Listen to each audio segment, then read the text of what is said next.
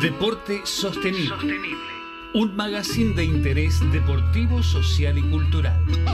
Deporte Sostenible. Con la participación de docentes, estudiantes, graduados y graduadas de la Universidad Nacional de Avellaneda. Deporte Sostenible. Por Radio UNDAP.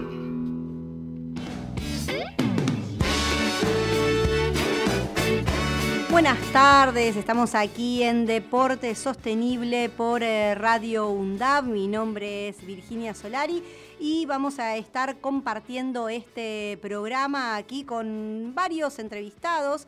Eh, varios y varias, una entrevistada.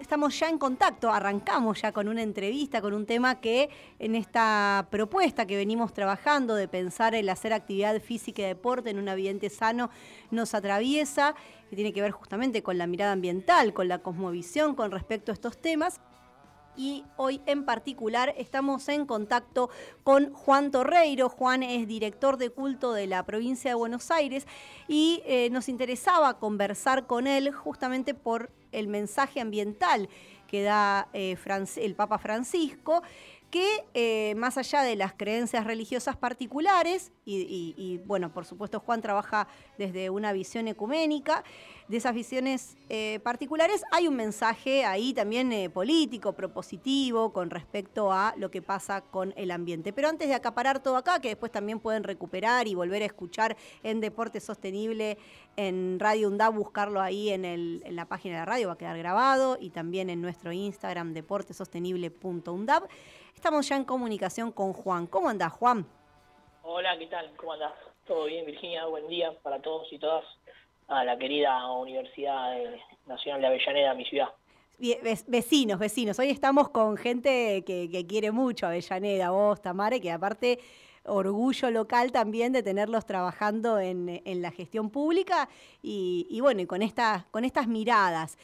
Eh, Juan, contanos, bueno, el eh, Francisco ya con el Laudato sí dejó un mensaje y ahora lo renovó, volvió a llamar la atención sobre el tema porque realmente es es preocupante, ¿no? Todo el tema de estos bienes comunes que, mm, se utilizan como recursos y aparte lo que afecta eso a la vida cotidiana. Sí, ¿qué tal? Bueno, eh, eh, Francisco tiene sacó dos encíclicas, fue el, primer papa que, que, sacó una encíclica sobre que habla sobre el medio ambiente.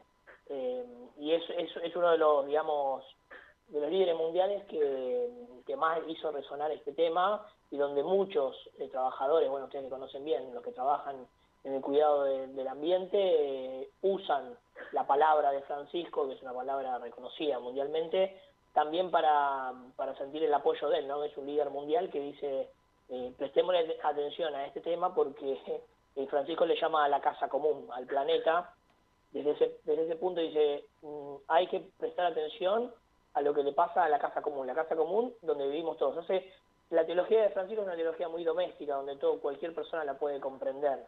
¿no? Por ahí otros papas, otras encíclicas eran más difíciles, con un lenguaje eh, teológico más elaborado. Francisco siempre, cuando estaba acá Bergoglio, tenía un lenguaje más simple. Y él dice, miren, el planeta Tierra es como tu casa. Si vos, tu casa, no la cuidás, eh, si no la limpiás, si no, si no tenés un ambiente sano en tu casa, va a generar un montón de cosas, enfermedades, de los que viven en su casa, se te va a caer la pared encima. Entonces, bueno, Francisco dice, si no empezamos a cuidar entre todos los que habitamos esta casa común en el planeta, nuestra casa común, eh, poco a poco nos va a terminar afectando a todos, porque a veces pensamos que, que las contaminaciones o, lo que pasa en el, en el ambiente no nos afecta a todos, y en realidad nos va a afectar a todos. Entonces, tenemos que prestar atención a este tema. Me parece interesante, perdón, eh, te interrumpo, Juan, y ya lo tenemos en contacto también a Leandro Díaz, que es integrante acá del, equipo de, de, producción. Así que, Leandro, cuando quieras, te saludo. No sé si se escucha ahí, Leandro. Si hola, hola, ah, ahora sí, ahora sí, escuchaba medio, medio bajo. Desde el más allá, parece. Desde el más allá, está así. Eh, lo, estaba pensando esto, que decías con la casa, ¿no? Digo, pensar, eh, y quienes ya nos hacemos cargo de, sostener la propia casa, ¿no? Estas cuestiones del mantenimiento, que uno dice, bueno, mañana lo hago, mañana le presto atención a este tema, mañana, mañana, mañana. Y, bueno, y hay cosas que de repente, bueno, son, son emergentes, digo, más allá de los ciclos naturales, digo, veníamos con el, el, tema este del fenómeno de la, de la niña y después del niño, la sequía y luego las inundaciones, pero después hay también cosas que realmente eh, hay cambios grandes, ¿no? Es esa grieta que uno dice, ah, después la, la corrijo, después me fijo una gotera que dejaste pasar y que generó un, problema grande. Me, gusta esta comparación que hiciste de, bueno, el lenguaje sencillo, porque alguien dice laudato sí, ya es un nombre en otro idioma. Claro, está bueno para, también para todos los que estén escuchando el programa de radio. Francisco sacó Laudato Si, que es una encíclica, y sacó este año, hace eh, un poco más de un mes, sacó una encíclica que se llama Laudato, Laudate Deum, que es eh, una exhortación apostólica. Laudate Deum es de este año, que es la Laudato Si 2 sería. ¿Te puedo preguntar qué, cuál es la diferencia entre una encíclica y una exhortación apostólica? Eh, la, exhortación es una carta apostólica, es como una invitación. La encíclica tiene como un rango más importante en, los documentos papales. Eh, es como más importante una encíclica, es una carta encíclica, es como una, eh, es como una carta con mayor rango. Y la exhortación es como una solicitada, como diciendo, claro. publico esto para llamar la atención. Claro, exhortación es, una, es una convocatoria, la palabra exhortación es exhorta, te llama, te convoca. La encíclica tiene un rango más elevado, digamos, es, es, la, la, carta más alta que puede sacar un papa, la encíclica. Bien. Eh, laudato si significa lavado seas, en latín, que es una, es una oración que hizo San Francisco de Asís. También hay que aclarar algo también para los que nos están escuchando, eh, Bergoglio eligió el nombre Francisco por ese santo de Asís, que, se llamaba Francisco, italiano, que en el siglo XII eh, y XIII, él, eh, hablaba mucho con las criaturas, era una persona que era el, es el santo patrono para los católicos de la naturaleza y del ambiente. Entonces Francisco cuando eligió el nombre, dijo a él siempre que lo eligió por dos cosas, porque es el santo de los pobres y es el santo del medio ambiente. Y son las dos cosas que más urgente necesita este planeta, que es eh, ayudar a los que se termine con la pobreza y con la indigencia en el mundo y cuidar el medio ambiente. Son los dos temas principales del papado de Francisco, por eso eligió ese nombre. La, la encíclica Laudato Si se escribió en el 2015 y Laudato, Laudate Deum se escribió, bueno, este año, el año pasado. Eh, y lo que lo bueno de la, de la última exhortación es que, bueno, viene un poco a ser como un balance de, lo, de, la encíclica del 2015 de Laudato Si con la de ahora, hace un balance de las cosas buenas que se realizaron y, un poco todavía lo que falta, ¿no? Eh, y, él dice que, bueno, eh, lo bueno cuando comienza la, eh, la, la exhortación de la Dote Deum es que habla, dice, todavía hay gente que niega el calentamiento global, ¿no? y la contaminación en el mundo, ¿no? Que, como que eso no, hay gente que, bueno, lo vimos en Argentina, ¿no? Hay un candidato a presidente que dice que no existe el calentamiento global y toda una corriente en Argentina que niega el calentamiento global, que es una locura, ¿no?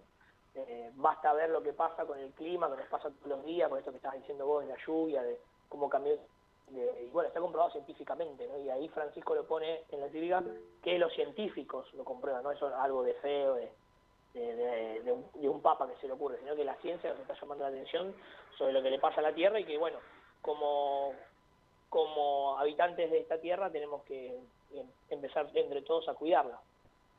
Excelente. Me parece sumamente interesante esto que vos decís de, Francisco desde lo que es la elección de su propio nombre, porque eh, representa una coherencia en el mensaje, ¿no? Digamos, no es que de repente se le ocurrió porque era tendencia en Twitter hablar del medio ambiente, sacar una encíclica o una exhortación sobre el tema, sino que hay una coherencia desde que él asume en, esta temática. Tal cual, tal cual. y y, cuando ves al lado, lees al lado sí, también es algo de resaltar, porque muchos dicen que es una encíclica verde, una encíclica del medio ambiente. Francisco dice que, dice, de la casa común no solo hay que cuidar la casa, sino también los que la habitan, para que hay que hacer de la casa común que sea linda, que sea agradable, saludable vivir en ese ambiente, para que los que la habitan sean felices. O sea, no es que cuidamos el medio ambiente porque nos gusta nada más cuidar un árbol y regarlo cuidamos el árbol, cuidamos el medio ambiente porque hay gente que usa ese oxígeno que, que sale de ese árbol, ¿no? Que, que, ve la belleza del medio ambiente, de los ríos, las montañas, de, y que eso nos va a hacer que vivamos eh, saludablemente con eh, como debemos hacerlo, ¿no? Entonces, y, también llama la atención en la encíclica, que está bueno decirlo, eh, no, habla sobre los sistemas económicos que excluyen, ¿no? eh, se descarta la naturaleza se llora la madre tierra, pero llora también los seres humanos clamando por justicia por y por tener lo necesario para vivir. Entonces, de nada sirve, dice Francisco, cuidar el medio ambiente si no cuidamos a los que lo habitan. Entonces, hay que generar mecanismos y políticas ambientales a la vez de generar mecanismos y políticas sociales de inclusión, de integración, para que la gente pueda trabajar y desarrollarse en un ambiente saludable, pero con trabajo con, y, con una, y, con un desarrollo económico, ¿no? de inclusión. Excelente, la verdad que me parece clave también esto que, acabas de mencionar con respecto a el, tema económico, ¿no? digamos, o el modelo económico con el cual se lleva adelante. Justo en la producción del programa hablábamos del tema de decir somos ambiente, ¿no? Es decir, nosotros somos ambiente, somos parte de eso también. Eh, y, claro, es integral, digamos. Exacto, es integral. Y pensaba también, digo... Ambiente y persona. Sí, dale, dale, dale, todo tuyo. No, no, no, no, eh, es algo es integral, es cuidar el ambiente y cuidar a las personas, con las dos cosas, ni una ni otra, no dejar a ni uno ni del lado del otro. Cuidamos al ambiente y cuidamos a las personas que habitan ese ambiente. Exactamente, no, digo, e, e, esa cuestión integral que aparte también, y acá en, la universidad tenemos esa perspectiva que hablamos siempre de indisciplinar la universidad, de ir más allá de las disciplinas, ¿no? Digo, y en, y en el caso de eh, las áreas de, gobierno y de políticas públicas también me parece interesante esta perspectiva, ¿no? Del trabajo del trabajo en conjunto, de ir más allá de, eh, la, de, la propia área específica para poder dialogar también con eh, otros actores eh, y, también con, actores de la, de la, sociedad civil, digamos, con ONGs, con, diferentes eh, organismos que permitan construir en conjunto, ¿no? Eh, este, este tema. Cuando se dice nadie se salva solo, digo, tiene que ver con eso, con el trabajar en, comunidad. Tal cual, tal cual. Sí, sí, sí, o sea, nadie se salva solo, o sea, tenemos que cuidar al ambiente, pero también tenemos que cuidar el desarrollo de las personas, o sea, viste porque eh, es como una moda, viste que puede pasar de no de decir, bueno, cuido cuido a los animales, cuido a las plantas, cuido del ambiente y no me interesa que, no sé, que las personas salgan de la pobreza, no.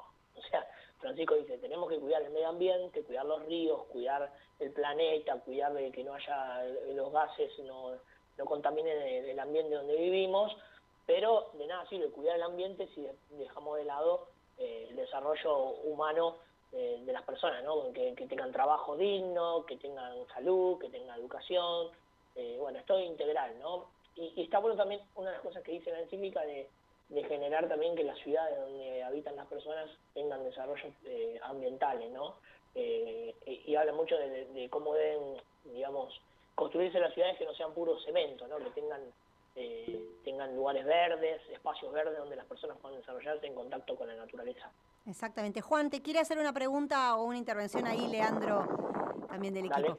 Hola, perdón por el viento, pero a mí no. leí, no leí todo, la verdad, la encíclica, pero me parece que tiene como una reivindicación a la naturaleza y estar conectado otra vez con el ambiente. Eh, yo cuando lo leí me, asombró, me pareció medio incómodo, ¿no? Porque yo tenía la iglesia como de otro, de otro palo, y que se mete estos temas tan políticos y tan actuales me, me asombró para bien. Así que la verdad que los felicito porque es un laburo, se metieron en un tema complicado que está buenísimo, creo que es el futuro, ¿no? Pelear por el ambiente, porque estemos cómodos con el ambiente. Perdón. Así que está, yo la verdad que cuando escucho estas cosas me, me lleno de alegría. Es, por ahí, diríamos. sí, sí, es buenísimo. Sí, sí, también les recomiendo, hay en YouTube hay un, hay un video de la Laudato Si muy bueno para todos los estudiantes de, ambiente de la, de la, universidad. Se llama La Carta, está en YouTube. Eh, es em, una es una, una producción que hace el Vaticano sobre eh, sobre la Laudato Si y elige a cinco personalidades del mundo.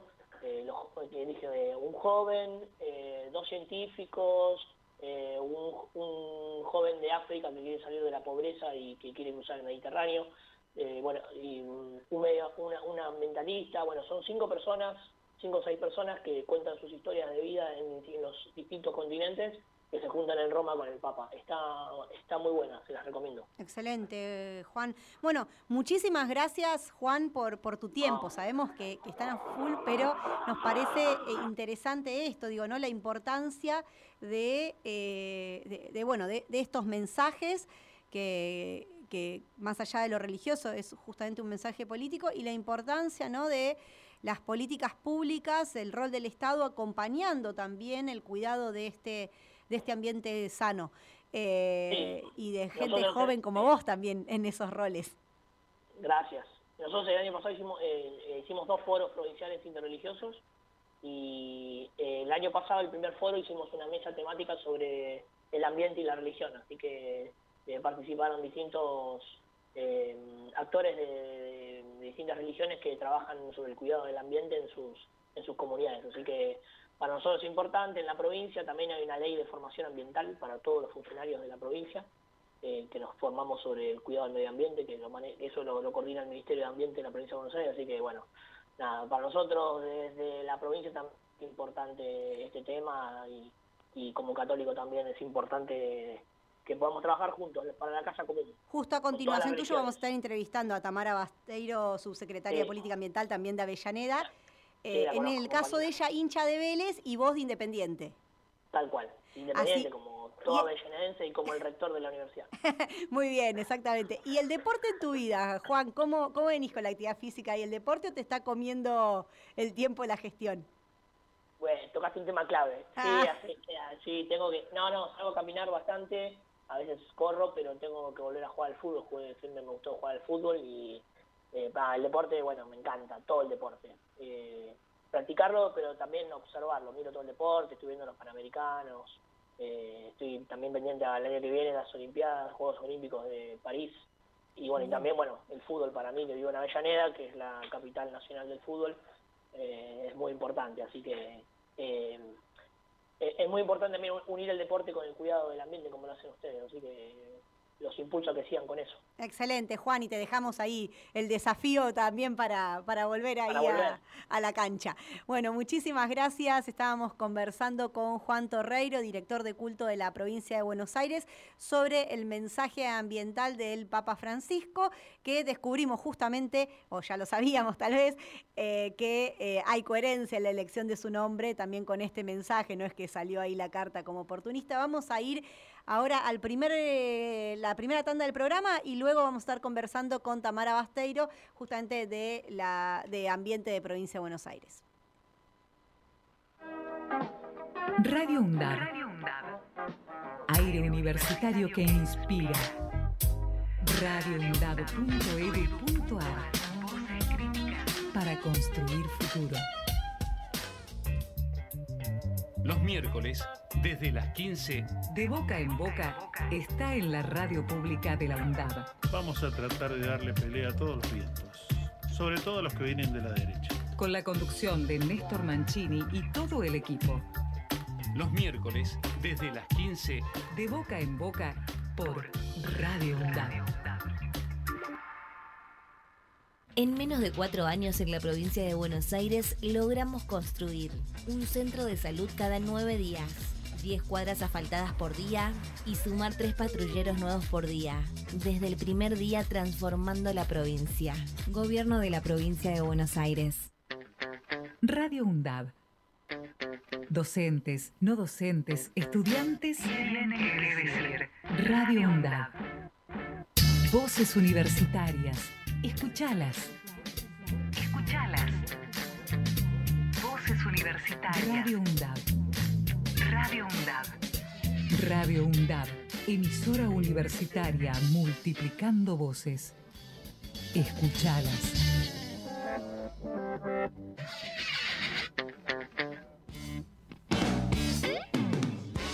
Bien, estamos ya aquí en este segundo bloque, aquí en Deporte Sostenible en Radio UNDAB. Recién estuvimos conversando con eh, Juan eh, Torreiro, director de culto de la provincia de Buenos Aires, sobre el mensaje ambiental del Papa Francisco y lo que esto significa también como, como mensaje político y nos comentaba de esta exhortación que justamente es como una llamada de atención que sale después de la Laudato Si, sobre eh, las, las problemáticas ambientales y destacamos también la coherencia de, Francisco en la elección de su nombre cuando asume como papa, que ya venía relacionado a las cuestiones ambientales.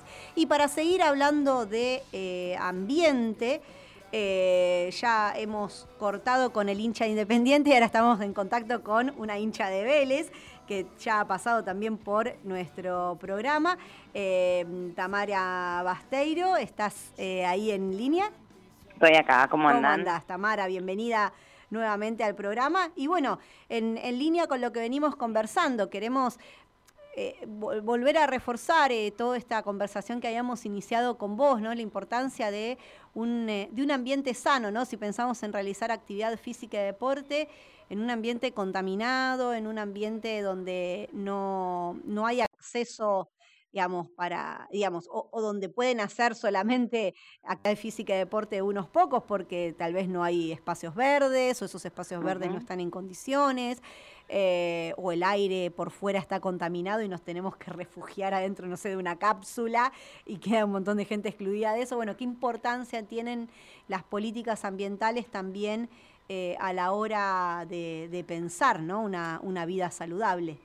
Sí, estamos también en, en, momentos, ¿no? En unos días por lo menos bastante movilizantes en términos de democracia, ¿no? Porque bueno, en poquitos días también vamos a estar eh, votando en el, en el balotaje a dos candidatos, ¿no? A Javier Milei y a Sergio Massa, que tienen una mirada bastante diferente, por no decir antagónica, eh, de, los, de los temas ambientales y la, la mirada de la importancia de lo colectivo, ¿no? Y, y, digamos, y de cómo de alguna manera nos vinculamos con este ambiente, desde qué lugar, la verdad es que me parece que, que eso es clave y, es central y en ese sentido hay varios, em, digamos, varias agendas o varias organizaciones y espacios dentro del ambientalismo expresándose, llamando a votar a, Sergio Massa y alertando de la preocupación de un candidato que tiene una mirada absolutamente negacionista, ¿no? De las cuestiones ambientales. Hace un ratito salió y anda circulando, después se los comparto para que si quieren lo puedan dejar ahí también del programa por colgado en, las redes por si alguien se quiere sumar, pero una convocatoria del de, ambientalismo, ¿no? El ambientalismo va con masa eh, contra el negacionismo climático justamente, eh, y bueno, y ahí se está también moviendo. Hace unos días yo estuve en la asamblea de COFEMA, COFEMA es el espacio que de alguna manera reúne a, los secretarios, a los ministros o, a las personas designadas por los gobiernos provinciales que llevan los temas de, ambiente adelante y se salió con una resolución, que es algo muy significativo. Piensen que en COFEMA no, son todos del mismo signo político, ¿no? Eh, cada provincia, por supuesto, digo, está eh, a cargo de su gobernador y hay de distintos espacios políticos y ese gobernador define una persona que, que forma parte de ese ámbito, que es un ámbito eh, democrático, de consenso, de diálogo, donde a veces hay, por supuesto, consensos y a veces no. Eh, y, en este caso, por, consenso y por unanimidad, se salió con una resolución donde todas las provincias mostraron su preocupación respecto a esta mirada negacionismo, del negacionismo climático eh, y, y, nada, y estaban como preocupadas y poniendo en valor toda la gestión pública ambiental que se hizo en el último tiempo y la importancia de seguir con eso, ¿no? Porque hay una crisis eh, ambiental, que ya lo hemos charlado cuando estuvimos, pero hay una crisis climática que, que es evidente eh, y que hay un montón de evidencia científica que la respalda y bueno, y, sobre eso tenemos también que apoyarnos para construir ¿no? Eh, un futuro justamente, como decías al principio, que nos incluya a todos. Ahora, de un lado hay un candidato como Sergio Massa que toma esta agenda, que incluso plantea algunas cuestiones eh, novedosas, si quieren, ¿no? Como no sé si lo escucharon en el debate, pero él plantea, bueno, quienes contaminen determinados ambientes van a eh, recibir eh, una pena, ¿no? Incluso habla de, cárcel entre 3 y 8 años, creo que fue lo que, lo que dijo en el debate, por contaminar estos espacios o por de alguna manera deforestar, por ejemplo, ¿no? Bienes naturales comunes, de un lado tenemos esa propuesta y del otro lado tenemos una propuesta de un candidato como Javier Milei que dice que el calentamiento global es una mentira del socialismo, que como los ríos no tienen valor, eh, porque no tienen valor de mercado, pues entonces se pueden contaminar y que se van a dejar de contaminar el día que sea propiedad privada, que habla, por ejemplo, de privatizar el mar, no sé si escucharon sí, la barbaridad. la barbaridad, ¿no? Que diciendo que, que las vacas y, y, las gallinas no estaban en extinción porque había alambrados que, que de alguna manera las cuidaban y que entonces había que privatizar el mar y casi hasta alambrarlo, o sea, una ignorancia supina y también de, me parece, ¿no? De, que habla también de, de una mirada absolutamente eh, contraria o, con el sistema de ciencia y técnica, ¿no? Me parece que, digo que es un candidato que de alguna manera denosta todo lo que tiene que ver con lo público. Bueno, las universidades, sin ir más lejos, estamos en una radio dentro de una universidad pública y habla de, un sistema de vouchers o, básicamente Sergio Massa le preguntó si va a privatizar las universidades y su respuesta fue nada es gratis. Eh, entonces, bueno, de ahí para abajo, digo, todo lo que tiene que ver justamente con, la ciencia y la técnica, que para nosotros es central porque es, es la evidencia que nos permite eh, después eh, encauzar determinadas políticas públicas y pensarlas y pensar también en las soluciones para esas políticas públicas. El diálogo entre las funciones ambientales y la ciencia y técnica es central. Entonces, digo, que haya un candidato que, que habla de las cuestiones ambientales desde esta mirada, es una mirada negacionista, o sea, para él no existe la crisis climática, no existe, ¿no? Es importante prestar atención a, las políticas de adaptación o de mitigación del cambio climático, no es necesario tener un Ministerio de Ambiente como una inversión determinada que pueda pensar políticas públicas para mejorarle la vida a la gente y justamente lo que decías, ¿no? Un ambiente sano, no, no le parece importante la creación de espacios como parques naturales. La candidata vicepresidenta de Javier Milei dijo que era un gasto la creación de, parques nacionales y para nosotros no solo es un gasto, sino que es una gran inversión a futuro, es la posibilidad de, preservar determinados ambientes, hay una gran crisis mundial eh, de biodiversidad, la biodiversidad es lo que nos permite de alguna manera vivir, ¿no? Entonces es un modelo que de alguna manera eh, apuesta a la vida y un modelo que, lo que hace es de, todas maneras y por distintas eh, distintos focos busca justamente terminar con la vida o que esa vida sea eh, buena y con un buen vivir para unos pocos. Así que me parece que, que estamos frente, en términos ambientales frente a una elección clave, en términos democráticos también. Eh, me parece que, que, con esto hay que, hay que estar muy claro y que todos aquellos que nos interesan estos temas, que nos movilizan, nos tienen que movilizar también las propuestas o los dichos de, de cada uno de los, de los candidatos, ¿no? Y me eh, parece, Tamara, te interrumpo un minuto ahí, ¿no? Digo, el rol también de la, de la comunidad ahí, ¿no? Porque yo me puse a leer el otro día mientras estaba el debate justamente, digo, a ver qué, pasa, ¿no? En la plataforma eh, de, La Libertad Avanza, digo, a ver qué dice, ¿no? Y hay algunas cosas que capaz que si alguien lo lee por arriba y dice, ah, no, pero ves que acá no dice que vaya a destruir. Lo que pasa es que también, si lees lo que antecede, vos decís, bueno, no sé, vamos a construir rutas, supongamos. ¿Cómo lo vas a financiar, digo? O, quién lo va a administrar, ¿no? Porque supongamos que yo digo, quiero tener una plaza en el barrio, qué lindo. Bueno, formemos una junta vecinal, nos tenemos que poner de acuerdo todos los vecinos y aparte tenemos que pedir un presupuesto para alguien que la construya, construirla nosotros, dejar tiempo de nuestros trabajos, digamos, de la participación en los clubes de barrio. Creo que la quien haya participado en cualquier club de barrio, en cualquier ONG, sabemos que es tiempo que uno dona está buenísimo, pero que también necesitas el apoyo, el acompañamiento de políticas públicas concretas para poder sostener eso en el tiempo. Nosotros hablamos de deporte sostenible, ¿no?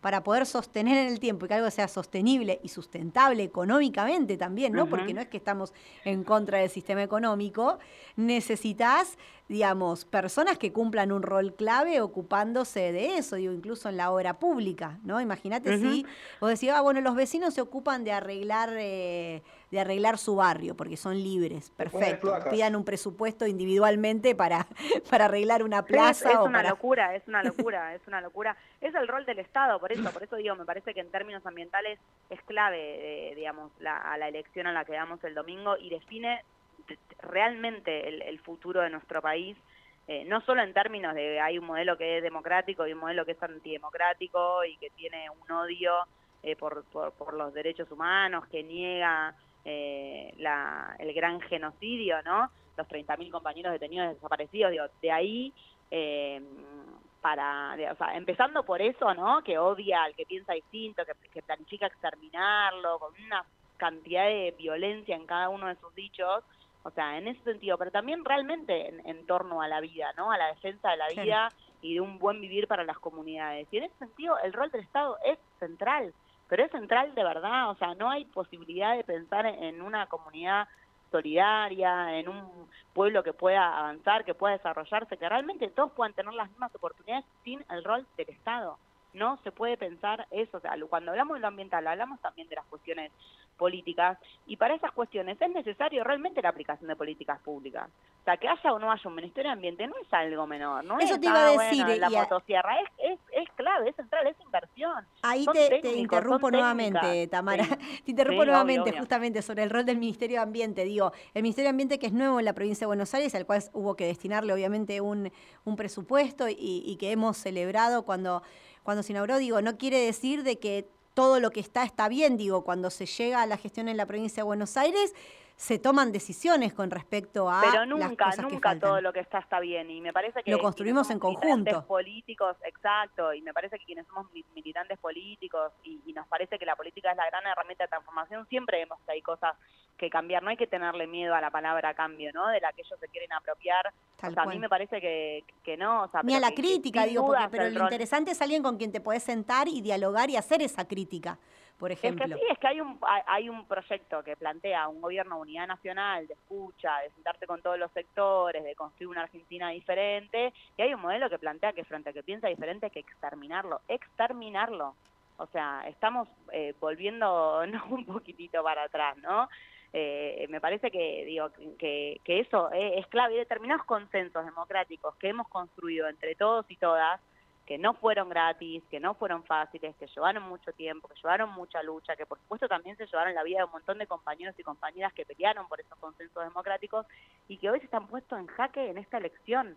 Entonces, cuando hablamos eh, de eso, nos tiene que llamar también a pensarnos en, bueno, en qué rol vamos a tener, digamos, en ese sentido, cómo vamos a participar de esta elección el domingo, cómo vamos a participar también de acá para adelante, porque si hay algo que me parece que esté mal y que como ciudadano o ciudadana yo propongo cambiarla, está buenísimo, para eso hay que involucrarse, hay que participar de los espacios, de los clubes de barrio, como decías, de las iniciativas que tengan los gobiernos provinciales, municipales, nacionales de participación pública, hay que involucrarse, hay que eh, militar en algún espacio que a cada uno le parezca que, que, que pueda aportar, algún espacio ambiental, alguna organización de la sociedad civil, una organización política. Digo, siempre hay cosas que, que, que tenemos que, que cambiar y siempre hay utopías por las que caminar, si no uno se queda sentado en su casa, si le parece que todo está bien y se nos pasa la vida, ¿no? Me parece que, digo, que por supuesto quienes somos militantes creemos que incluso cuando nosotros mismos hacemos también nos equivocamos, pero me parece que la gran apuesta a futuro acá tiene que ver El que con no qué hace no tipo se equivoca. de, de país vamos a construir y qué tipo de,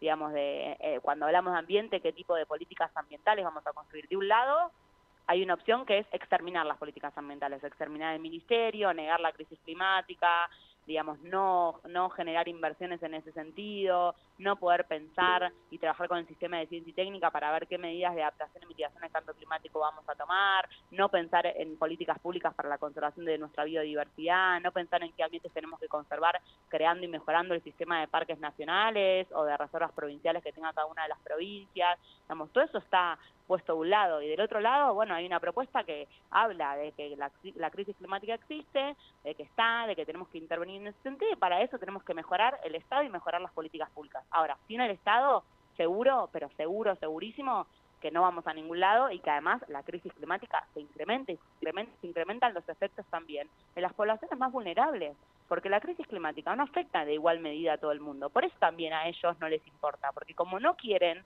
¿no? a los sectores populares, como no quieren a la Argentina, como no quieren a la gente, porque además se expresan en ese sentido, ¿no? Digo, eh, dijo Milei que la Argentina es una mierda, entonces como no quieren a nuestro pueblo, bueno, entonces no les importa realmente si la crisis climática afecta a los, a los sectores más vulnerables y si en una ola de calor o en una inundación determinados sectores pierden sus viviendas, ¿no? Incluso su vida. Entonces, bueno, nosotros sí, ¿no? Nos preocupan esos sectores, sí nos preocupan que cada vez vivamos mejor. Por supuesto que hay dificultades, nadie las niega, pero para poder modificar esas dificultades hay que participar más, hay que involucrarse y hay que hacer crecer el Estado. Hay que mejorarlo, hay que actualizarlo, pero hay que hacerlo crecer porque es la posibilidad de ayudar al que tal vez esté al costado de la ruta y le cueste y necesite un empujón para poder meterse y para poder también generar ¿no? una condiciones de igualdad para poder desarrollarnos en comunidad. Antes de que, de que continúe, Leandro, Leandro te quiere ¿no? hacer una pregunta. Sí. Que está, está ahí con la mano. Le... Sí, sí, obvio, obvio. Yo hablo, como me cuatro bocados y no, no puedo. No. Todo muy rápido. Pero para mí no es que ellos no, no niegan el cambio climático por una cuestión de ignorancia. La tienen súper clara. van por los recursos, y los recursos van para países subdesarrollados. Y no, no les interesa lo que pasa acá. Pero no es que soy ignorante, porque yo sé, hablando con la gente, que uno trata de, convencer de que no haga una locura, que está mal también por ahí, pero bueno, estamos por el chingüe ya, es muy opuesto a todo, ¿no? dos, extremos muy demasiado extremo la cuestión. claro, es demasiado extremo. Entonces, bueno, ahí como que también le decía el otro día a Tamara que lleva a que uno también se involucre y que empiece a militar por algo que decís, no quiero esto. No sé si pasa, representa el 100%, pero el otro es, es el apocalipsis más o menos. Es que, es que mi ley habla de privatizar vaca muerta, o sea, ¿no? Digo, son nuestros bienes naturales. O sea, que IPF da pérdidas, bueno, el litio, hay un montón de cuestiones, pero no es que no hablan desde la ignorancia, la tienen súper clara, saben que es súper valeroso, que tenemos un montón de recursos, que somos por ahí una de las próximas potencias y aprovechamos todo el tema de nuestros recursos y el tema que ellos lo quieren vender para sus negocios. Pero no creo que sea una ignorancia o que estén lejos del ambiente. Para mí saben muchísimo, pero bueno, el discurso... y hay una decisión explícita, hay una decisión explícita mucho peor, ¿no? Porque de un mundo para pocos. A veces cuando Claro, y mucho peor, digo, si ellos... Es eso, es, más triste todavía porque es un mundo para poca gente y el que no se puede acomodar en eso, el que no lo va a a comprar, ya está, estás afuera, y fuiste, o vender un órgano, no sé cuál será tu solución. bueno, justamente yo pensaba eso, digo, pensando, digo, eh, eh, como, como hermana de, una persona con discapacidad, que aparte, digo, no lo digo para decir, ay, qué buena que, es, pero digamos que aparte que, que, la hemos adoptado, digamos que por ahí son los excluidos del sistema justamente hasta la, eh, supongamos como diciendo, bueno, a ver, ¿te sale más barato al Estado que, que esa persona, lo digo así cruel, lo digo poniendo como ejemplo a mi propia hermana, digo, sale más barato para el sistema que ella venda sus órganos y que sustente eso a que, digamos, si total no es productiva para el sistema productivo. De crueldad, es un nivel de crueldad que uno, o sea, parece que, es un cuento de terror, ¿no? O sea, que, que no es eh, realidad, que hablemos de venta de órganos, eh, Porque aparte la venta de órganos de quién, no de cualquier persona y para salvar a quién, al que lo pueda pagar también. Eso también es importante ponerlo. Sí, el sistema público, el sistema público en general, o sea, la educación pública, la salud pública, es que es eso. O sea, yo creo que realmente odian nuestro país. O sea, lo odian, que se creen patrones de estancia, que quieren hacer sus negocios y, hacer crecer, digamos, de alguna manera eh, sus ganancias sin importarle el de al lado, sin importarle si al otro le va bien, le va mal, si tiene que vender un órgano, si se muere porque porque no puede comer, ¿no? Entonces, o sea, e, ese es el modelo que ellos plantean, es un modelo para unos pocos y donde el que se cae al costado de la ruta no importa, o sea, el otro día escuché una nota de mi ley también que hablaba de el que se quiere drogar, mientras no lo haga con mi plata, que se drogue, no me importa, eh, si se quiere suicidar, no me importa, o sea, es realmente de, una crueldad y, de, de, una falta de humanidad tan pero tan grande que, asusta, ¿no? Yo no quiero ese, ese futuro ni ese país para, para mi hijo, para los amigos. A mí me asustó leyendo la plataforma de ellos, es que empiezan hablando, justo que estábamos hablando con, con Juan de Misterio Curto, empiezan hablando de el respeto al prójimo en la plataforma. Eh, entonces, por ahí le, le, entran a mucha gente, pero después hay que leer el resto. Quería sumar también, digo que en, el ámbito económico habla mucho la mano invisible del mercado, que creo que es bastante visible porque la vemos todos los días. Eh, y lo que me parece que queda invisibilizado justamente es la mano del Estado, es decir, tenemos naturalizadas un montón de cosas que creemos que van a seguir funcionando.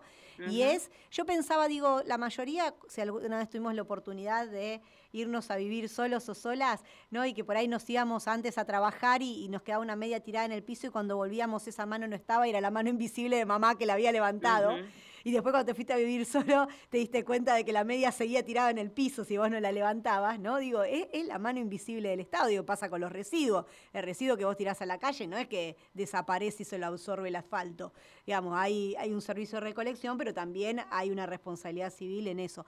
Yo quería retomar también, digo, nosotros en la, universidad, digo, y también cuando armamos proyectos con respecto al tema de las problemáticas sociales, que son complejas, que no, no se abordan ni uno solo, hablamos de, lo, de identificar lo deseable deseable, ¿no? Digo, con esto que decía Leandro, no sé si me convence todo, identificar qué sería lo deseable, pero trabajar primero sobre lo posible y lo probable, ¿no? Con los recursos que hay, con el contexto que hay y con las opciones que hay para poder elegir. Y después, pero tener en claro qué es lo deseable para después sentarse y poder plantearlo. Digo, en breve anticipo, estamos reenganchados charlando, que tenemos entrevista con, eh, luego de esto, con Víctor Lupo del Movimiento Social del Deporte, que eh, hace poco en, un encuentro en la CGT le entregaron una carta con propuestas de políticas deportivas a Sergio Massa también, así que después vamos a estar conversando también con, eh, con Víctor sobre, sobre las políticas públicas deportivas. Pero esto que, plantea Tamara es sumamente interesante, digamos, el, el Estado, digamos, cumple una función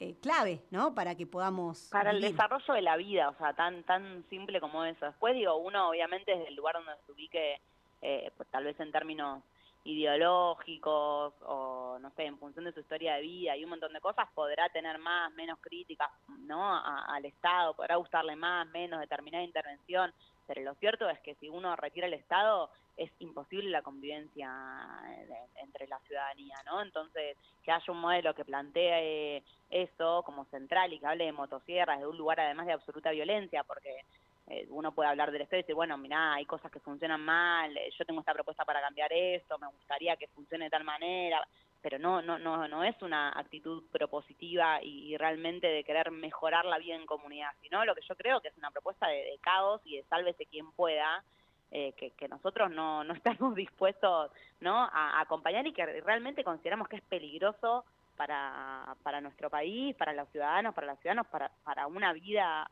eh, que nos permita desarrollarnos cada vez mejor, eh, es realmente peligroso. Entonces, digo, bueno, cuando uno lo piensa eso en términos generales, ¿no? Y hablamos de eso, de las cuestiones manipuladas tal vez a, a, los consensos democráticos a la convivencia ciudadana, bueno, también le presta atención, ahora uno también empieza a hacer foco en cada uno de los temas, ¿no? Y digo, y esto, y bueno, y deporte, a ver qué pasa o qué mirada tiene Milei del deporte, bueno, habla de privatizar los clubes. Sí, ahí hubo también una habla de, muy... los clubes, habla de privatizar los clubes, habla de privatizar los bienes naturales comunes, habla de privatizar absolutamente todo, entonces ahí perdemos todos como, como comunidad, me parece que está claro eh, el tipo de, de proyecto político, por eso también me parece que que, bueno, que uno tiene que, tomar determinado partido. Y hoy eh, creo yo que no importa el espacio político ¿no? de, de, muchos y de muchas, está la gente movilizando y tomando partido, y esto que les contaba, uno en COFEMA, donde hay representantes de todas las provincias, de distintos espacios políticos, todos están preocupados por, por los dichos y por las políticas, o no políticas públicas más que políticas, sino las no políticas públicas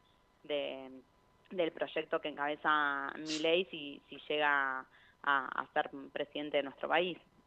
Ahí Leandro tosió para, interrumpirte, pero, no le funcionó porque estás mucho más formada. Tamara, sí, Después, y después cerramos porque lo tenemos ya enseguida Víctor también. Dale, Leandro, te escucho.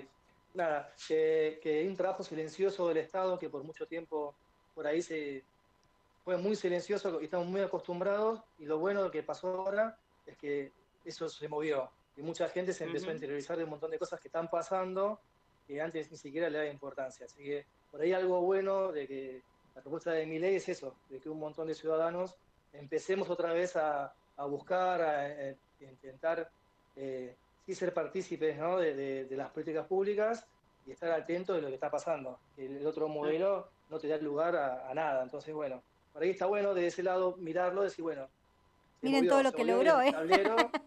Claro, el método que logró, que un montón de gente está hablando de política, entonces... Eh, sí, está bueno sí me, parece clave. Yo invito a todos los que están escuchando el, programa y siguen al programa, las redes de, del programa también, digo que, que realmente pensemos en, una mirada futuro y qué tipo de, de país queremos construir. Hay un proyecto que excluye a las grandes mayorías y que también excluye a nuestra biodiversidad, a nuestros bienes naturales comunes, a la posibilidad de pensar un desarrollo de país con una mirada y una perspectiva ambiental que es necesaria, no lo decimos nosotros, lo dice la comunidad internacional eh, y todos los países van en ese sentido y hay otro proyecto que es el gran salve de quien pueda y, vender absolutamente todo y no garantizar el derecho a un ambiente sano y también a que las futuras generaciones, nuestros pibes, nuestras pibas puedan crecer eh, en un país mejor, ¿no? Me parece que que eso es clave y me parece que uno tiene que eso, que involucrarse, que pensar y que conocer un poco las propuestas o, las miradas y, bueno, y en función de eso no hay ninguna duda que hay un proyecto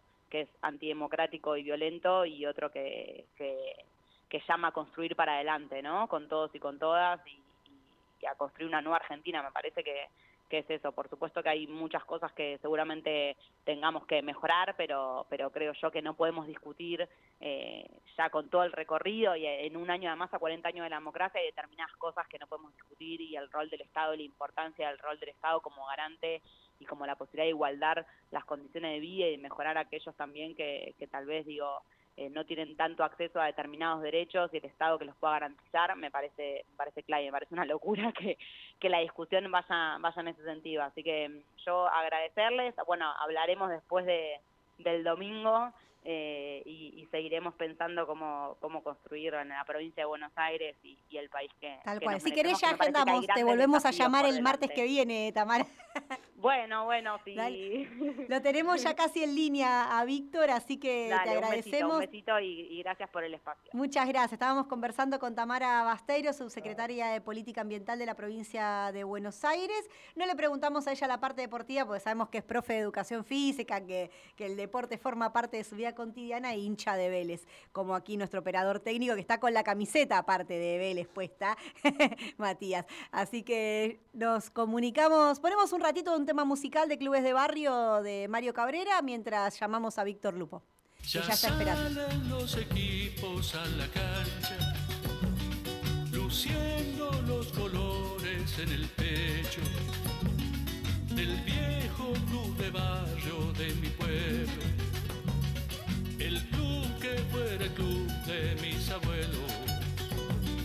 Algunas cuantas manos de pintura le están haciendo falta las paredes y el agua que se filtra por los techos es un mensaje que en el alma duele.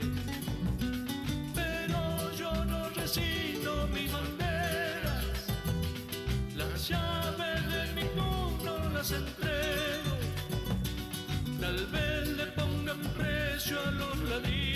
Bueno, y aquí, luego de haber escuchado un pedacito de este tema hermoso que solemos buscar cuando lo entrevistamos a, a Víctor, es un tema de Mario Carabrera que se llama Clubes de Barrio, pueden buscarlo, hermoso tema.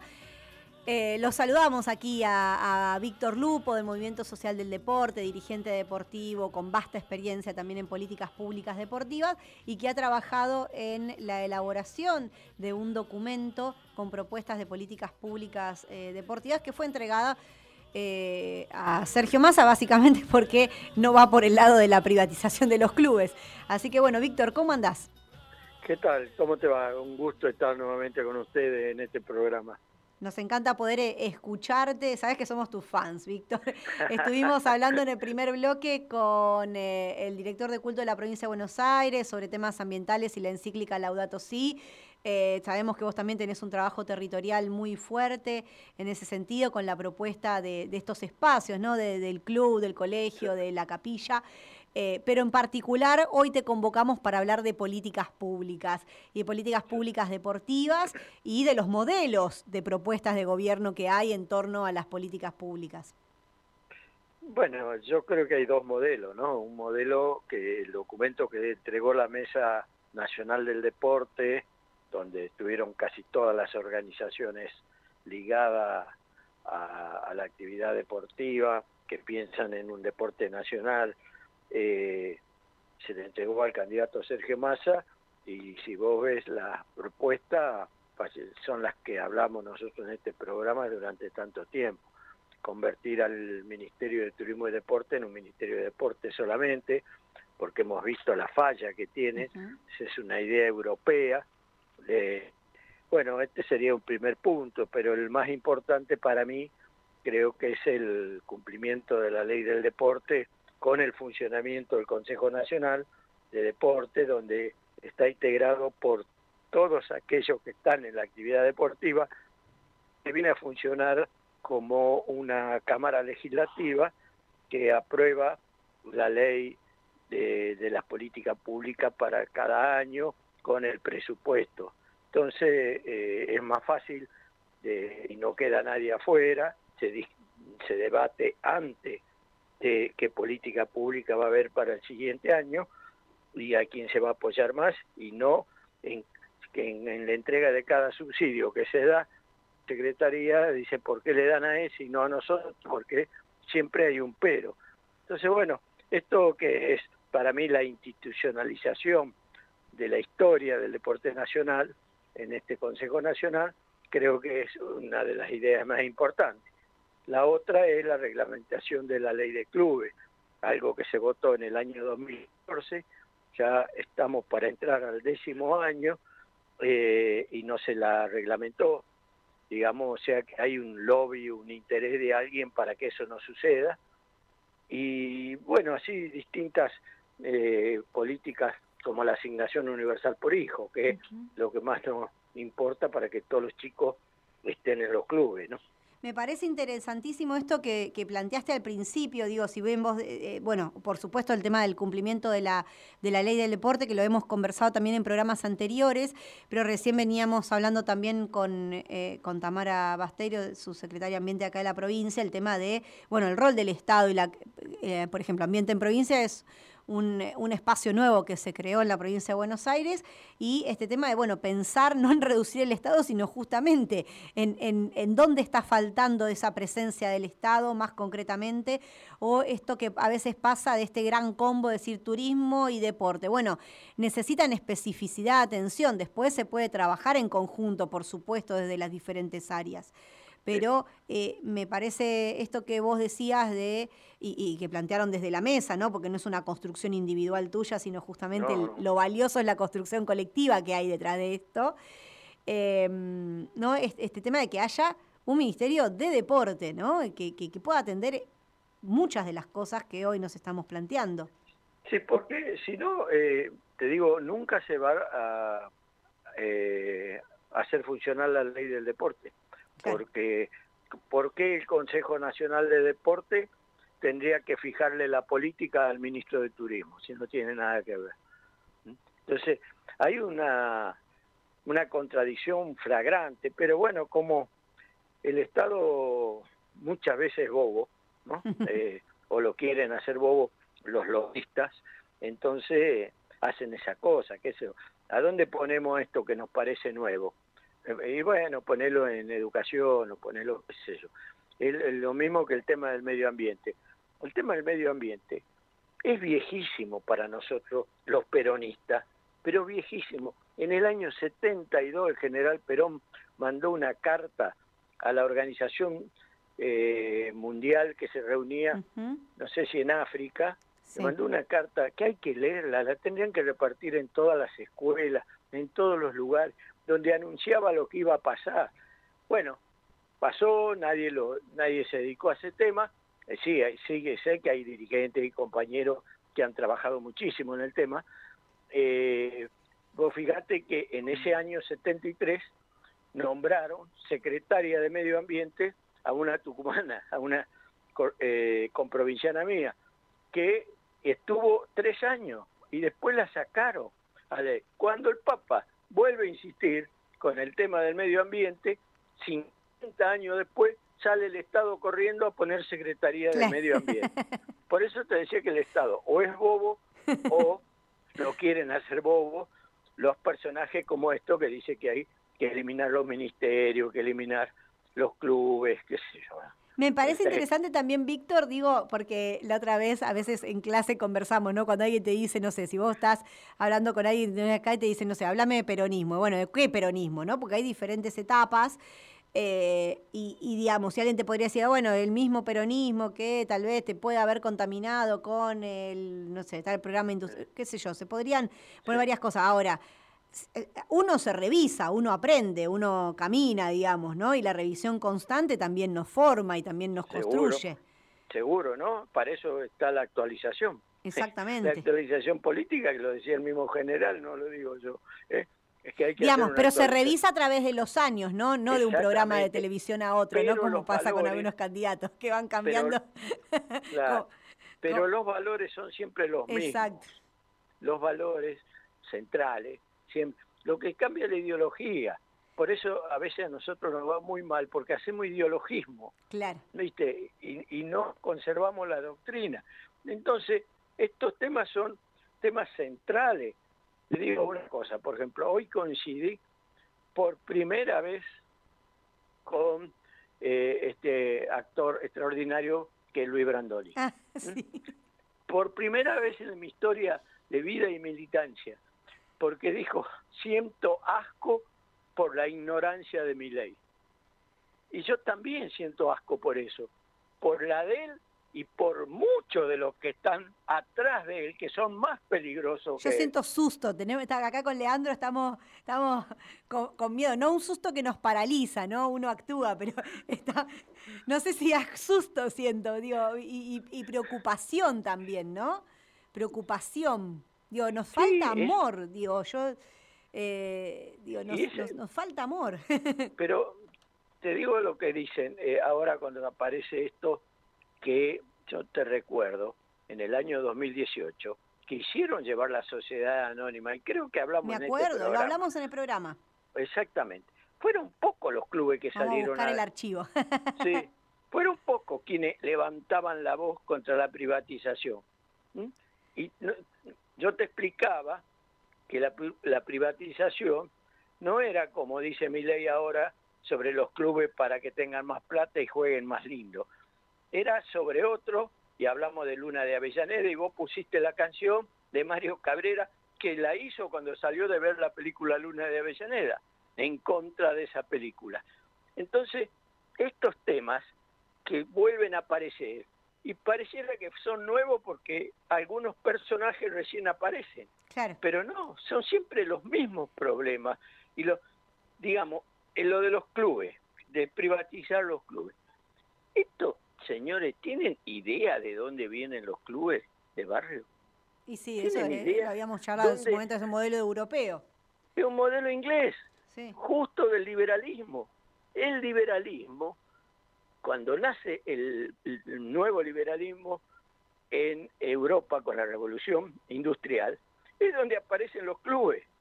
Y ellos, como tenían la mejor eh, eh, flota invaden todos los países con su modelo cultural trayendo los clubes. Lo que pasa que en la Argentina convertimos a esos clubes en un lugar de encuentro, en un lugar de la cultura, en, un lugar educativo, en un lugar de formación deportiva. O sea, son tan ignorantes o no estos liberales argentinos, que para mí no son ignorantes, son ladrones, que es otra cosa distinta, que quieren robar el patrimonio de los clubes que se formaron en aquella época y que eran 11 chicos que querían jugar al fútbol y fueron armando su club, agarraron un terreno o le regalaron un terreno, armaron el club, jugaron al fútbol y terminaron en estas instituciones grandes como son River, Boca, Independiente o los distintos clubes. Y para esto te voy a dar un ejemplo. El presidente Agustín Justo, en el año 30, que es el único presidente en la Argentina que fue presidente honorario de los dos clubes más grandes, River y Boca, eh, le dio un crédito del Banco Nación para que construyan sus canchas. Pero le dio un crédito. ¿Cuál era la garantía de ese crédito? Las casas privadas de los dirigentes. Ese crédito lo terminaron de pagar tanto River como Boca en, en la década del 70. O sea, tuvieron 40 años pagando la cuota de ese estadio que le había construido el Estado. O sea, para que el señor Milei aprenda, y el señor Macri, que es otro, aprenda que nadie le regaló del Estado. No es el Estado bobo que le regaló a eso. Macri lo que hizo cuando llegó a Boca es cambiarle el nombre del estadio, sacando a aquel presidente que había embargado su casa, hipotecado su casa para eh, construir el club.